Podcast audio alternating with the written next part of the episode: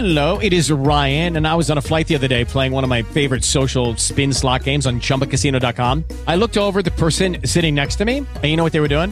They were also playing Chumba Casino. Coincidence? I think not. Everybody's loving having fun with it. Chumba Casino is home to hundreds of casino style games that you can play for free anytime, anywhere, even at 30,000 feet. So sign up now at chumbacasino.com to claim your free welcome bonus. That's chumbacasino.com and live the Chumba life. No purchase necessary. Group. Void prohibited by law. See terms and conditions. 18 plus.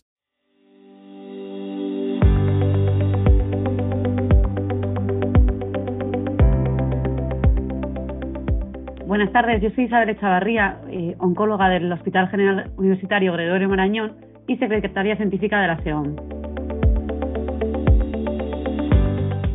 Hola a todos, yo soy Teresa Alonso Gordoa, trabajo en el Servicio de Oncología Médica del Hospital Universitario Ramón y Cajal y soy secretaria científica de SEOM.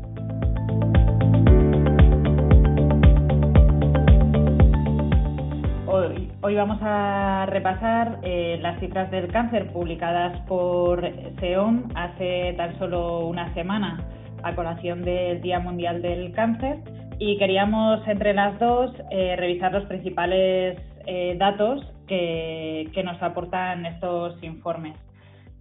Isabel, desde luego estamos hablando mucho de la pandemia COVID-19 y, creo que tenemos que seguir llamando la atención sobre la pandemia que está suponiendo el cáncer en el mundo.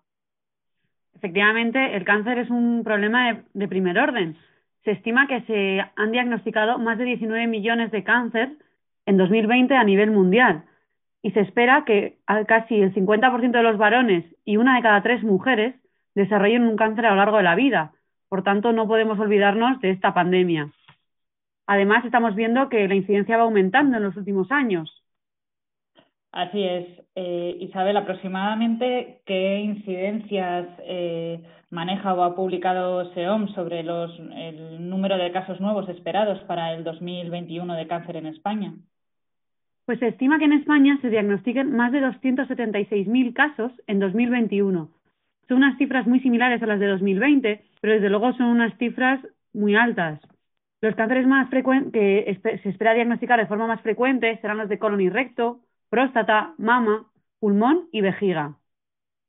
Además, si lo dividimos por sexos, en varones el tumor más frecuentemente diagnosticado será el de próstata, seguido el de colon, el colorectal, pulmón y vejiga urinaria. Es verdad que se ve un descenso progresivo de los tumores relacionados con el tabaco. En cambio, las mujeres eh, se espera que el tumor más frecuentemente diagnosticado sea el cáncer de mama, seguido del, eh, cáncer colorectal. El cáncer de pulmón eh, ocupará el tercer lugar y esta tendencia se confirmará para el año 2021. Oye, Teresa, ¿qué crees que ha pasado este año con la pandemia, con la incidencia del cáncer? Pues yo creo que para los, eh, para los datos que tengamos en los próximos meses tenemos que tener en cuenta que desgraciadamente eh, por consecuencia de la pandemia COVID-19 en numerosos casos los, eh, los estudios de cribado se han visto interrumpidos, retrasados. Hay pacientes que no han podido, personas que no han podido acceder a estas pruebas con lo cual creo que por un lado el, hecho de que estas pruebas de cribado se hayan retrasado, se hayan suspendido, va a modificar em, la incidencia de, los tumores eh, que se diagnostican en este contexto de screening, como puede ser el cáncer de mama, el cáncer de colon o el cáncer de, de cervix. Y yo creo que también, Isabel, probablemente los tumores puedan ser diagnosticados en una situación más avanzada de la enfermedad. ¿Y qué impacto puede tener esto? Yo creo que el principal impacto puede ser que, em, que esa capacidad de curación que, tiene, que tenemos ¿no? con el diagnóstico precoz, el poder hacer eh, cirugías menos invasivas, tratamientos locales, radioterapia, eh, que en ocasiones los pacientes eh, requieran de tratamientos más agresivos, que, requieran un manejo multimodal de un mayor número de especialidades o que incluso la situación eh, sea una situación de enfermedad metastásica, ¿no? que es una, una situación con un pronóstico absolutamente diferente. Sí, tendremos que esperar a ver los datos finales de este 2020 y ver cuándo vemos ese incremento en la incidencia que vamos a ver en los próximos años, porque a los tumores que ya se iban a diagnosticar en 2021 y 2022 se van a sumar todos aquellos retrasados que no hemos diagnosticado en este 2020. Todavía no tenemos datos fiables ni datos concretos, pero desde luego es una tendencia que por desgracia vamos a ver. Efectivamente, yo creo que un dato interesante también en el cáncer es la prevalencia porque eh, conforme vamos siendo capaces de diagnosticar de forma más temprana, conforme se van desarrollando eh, mayores opciones eh, de tratamiento, conforme se va mejorando en la investigación en oncología, conseguimos incrementar la, prevalencia a base de disminuir la mortalidad de, de estos tumores en estos pacientes. Sí, eso es. Y además hay que tener en cuenta que los tumores más prevalentes no tienen por qué ser aquellos más frecuentes ni los más incidentes, porque como esto depende mucho, como ha dicho Teresa, de la supervivencia, pues por ejemplo, el cáncer de pulmón, que es uno de los tumores más frecuentemente diagnosticados, por desgracia a nivel de prevalencia, no ocupa los primeros puestos porque la supervivencia es menor que en el de otros tumores. Y por el contrario, pues el cáncer de próstata y el cáncer de mama, por ejemplo, son claramente los tumores más prevalentes. Así es.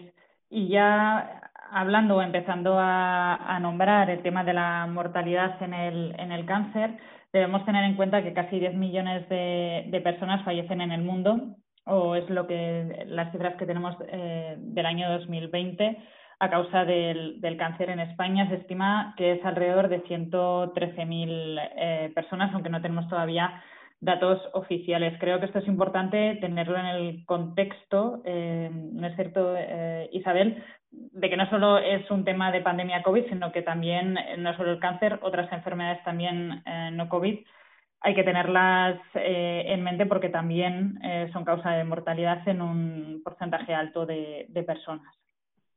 Sí, efectivamente, aunque no tenemos datos globales del INE, solo han publicado las cifras de enero a mayo de 2020 pero que tenemos que tener en cuenta que es la peor parte de la pandemia, la primera ola. Y vemos que el cáncer ha sido la tercera causa de muerte en España en estos meses. Pero es que si miramos los varones, es la primera causa de mortalidad, por encima del COVID y por encima de las enfermedades cardiovasculares. Y por tanto, no podemos dejar de lado el cáncer porque es una pandemia aún mayor que la de la COVID. Y tenemos datos, Isabel, de cuáles eh, son los tumores eh, que mm, presentan una mayor tasa de mortalidad en España. Sí, el cáncer de pulmón es el que es el principal tumor responsable de la mortalidad. Representa una de cada cinco muertes por cáncer. Y ya cuando miramos en los varones, una de cada cuatro, bueno, perdón, un 25% de las muertes por cáncer en varón son por cáncer de pulmón. Le siguen los tumores colorectales, el cáncer de páncreas y el cáncer de mama. Así es, pero también es cierto que tenemos que, eh, bueno, pues hablar, eh, dar una luz de, esperanza, porque es verdad que en algunos eh, tumores la, supervivencia conseguimos que se vaya incrementando y que vaya y que vaya mejorando a lo largo de los años. Eh, por ejemplo, tenemos en el caso de los varones la supervivencia neta estandarizada por la edad es del 90% en el cáncer de próstata y en el cáncer de testículo y del 86% en, en el caso del cáncer de, tiroides. Sin embargo, es eh, cierto que los esfuerzos tienen que seguir yendo dirigidos a otros tumores con una menor supervivencia, como es el cáncer de páncreas, el cáncer de pulmón, el de esófago y el hepatocarcinoma, en el caso del varón. En el caso de la mujer, los tumores con una mayor supervivencia, el cáncer de tiroides, el melanoma cutáneo y el cáncer de mama, que llega a ser de un 86%. Sin embargo, volvemos otra vez a resaltar la baja tasa de supervivencia en el caso del cáncer de páncreas del 10%, del hepatocarcinoma y esófago del 16% y en el de pulmón del 18%. Lo que es muy llamativo es que se ve que la mortalidad por cáncer de pulmón está bajando en los varones, pero que por el contrario está subiendo en las mujeres y esto es eh, consecuencia del hábito tabáquico. Cada desde los años 70 los hombres están fumando menos y por desgracia las, mujeres están fumando más.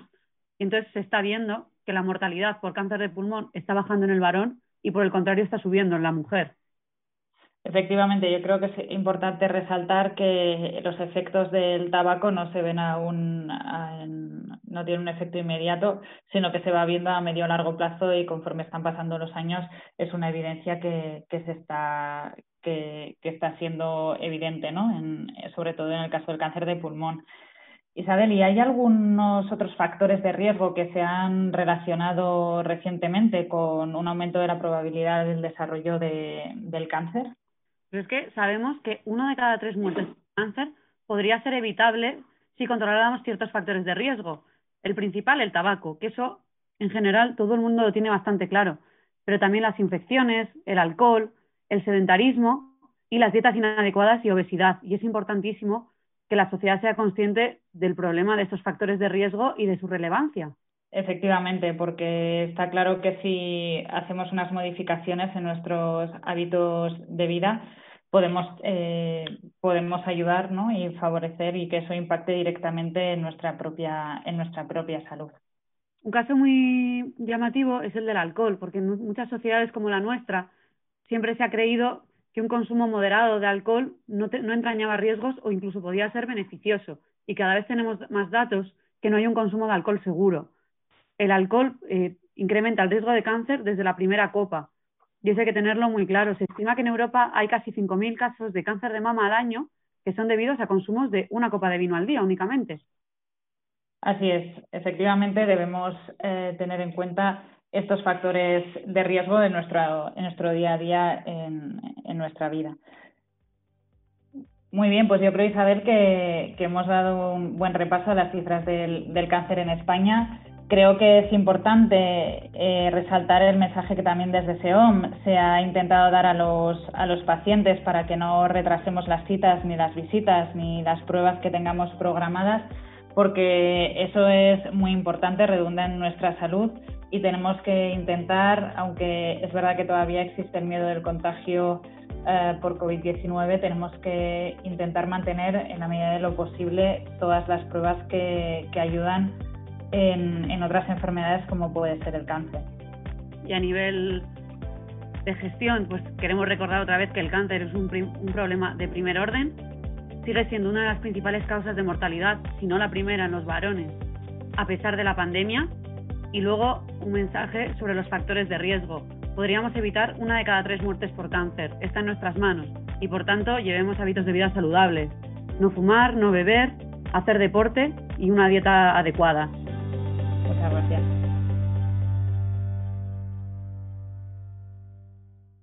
It is Ryan here, and I have a question for you. What do you do when you win? Like, are you a fist pumper? A woohooer, a hand clapper, a high fiver. I kind of like the high five, but if you want to hone in on those winning moves, check out Chumba Casino. At ChumbaCasino.com, choose from hundreds of social casino style games for your chance to redeem serious cash prizes. There are new game releases weekly, plus free daily bonuses. So don't wait. Start having the most fun ever at ChumbaCasino.com. No purchase necessary. VGW. Void were prohibited by law. See terms and conditions. 18 plus.